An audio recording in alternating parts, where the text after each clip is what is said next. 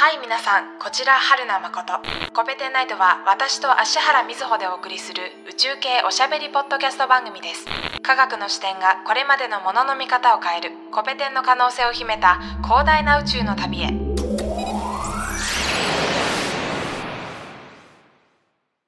こんばんは。本日10月4日から10月10日までの1週間は世界宇宙週間です。さあなぜ10月4日から10月10日までの1週間が世界宇宙週間なのかと申しますと、10月4日、1957年の10月4日はソ連が世界に先駆けて人工衛星スプートニク1号を地球周回軌道に投入したことで知られている日です。そして10月10日というのは国連が宇宙条約を発行した日として知られています。というわけで今日からの一週間が世界宇宙週間となっているわけなんですけれども、そこでコペテンナイトもこの一週間のうち毎日投稿を頑張ってみようと思いつきまして、現在収録しております。10月4日の夜22時46分となっております。このエピソードの公開が10月4日のうちに間に合えばいいなと願いつつ収録しております。今日から一週間継続する毎日投稿の大半は私、春名誠の一人喋りとなると思いますがお付き合いください。そして今回はスプートニク1号から始まる宇宙開発戦争について短くまとめたいと思います。冒頭にも少しお話しした通り、1957年の10月4日にソ連が世界に先駆けて地球周回軌道へ投入した人工衛星の名前がスプートニク1号ということで、ちょうどこの頃ね、ソ連とアメリカは冷戦状態にありましたので、アメリカはなおさらソ連の科学技術の高さに驚愕して、スプートニクショックという言葉ができるくらい衝撃を世界に与えたと言われています。実はこの時、まだ NASA は存在していません。と言いますのも、このスプートニクショックのちょうど1年後、1958年の10月1日に、アメリカで NASA が設立されました。もうスプートニクショックでね、アメリカは少し焦りの気持ちから、もっと宇宙開発を強化しようということで、その専門機関である NASA を立ち上げました。まあ、なんですけれども、まだソ連に先を越されてしまいます。1961年の4月12日、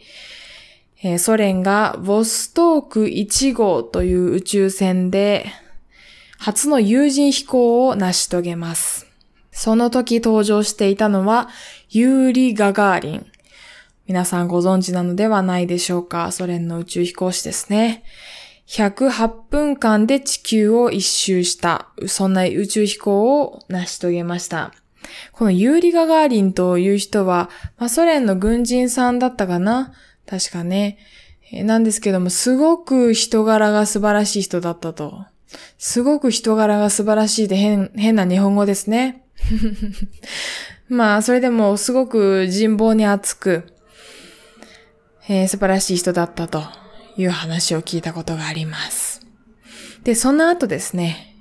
えー、約1ヶ月後、1961年の5月5日にアメリカが同様の有人飛行を成し遂げました。えー、その時乗っていたのがアラン・シェパード・ジュニアという方だそうです。うん、友人飛行、まあ、この当時の友人飛行ってだけで素晴らしいんだけれども、やっぱり初めての友人飛行を成し遂げたユーリ・ガガーリンの名前の方が有名ですよね。私、アラン・シェパード・ジュニアさんは、ほとんど名前を聞いたことがなかったし、全然覚えていなかったので、まあ、そうですね。やっぱ世界初というのは、あの、衝撃を残すものですし、歴史にも刻まれる出来事ということですね。まあ、アラン・シェパード・ジュニアさんは15分間、15分22秒の宇宙飛行を行いました。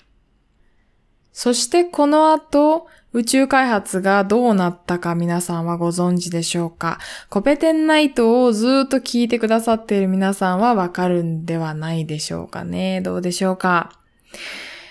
はい、正解は月面着陸です。1969年7月20日に人類が初めて月面を歩きました。月面に降り立った人類初の宇宙飛行士の名前がニール・アームストロング船長とエドウィン・オルドリン宇宙飛行士です。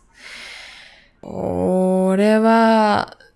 ね、全人類に衝撃を与えた出来事ですから、1969年7月20日の日付は、もう全人類が記憶しておいた方がいいんじゃないかと思うくらい記念すべき日ですね。はい。これを成し遂げたのが NASA ですので、えー、月面へ、その焦点を、宇宙開発の焦点を月へと、うんと、定めるようになってからは、アメリカが優勢になってきました。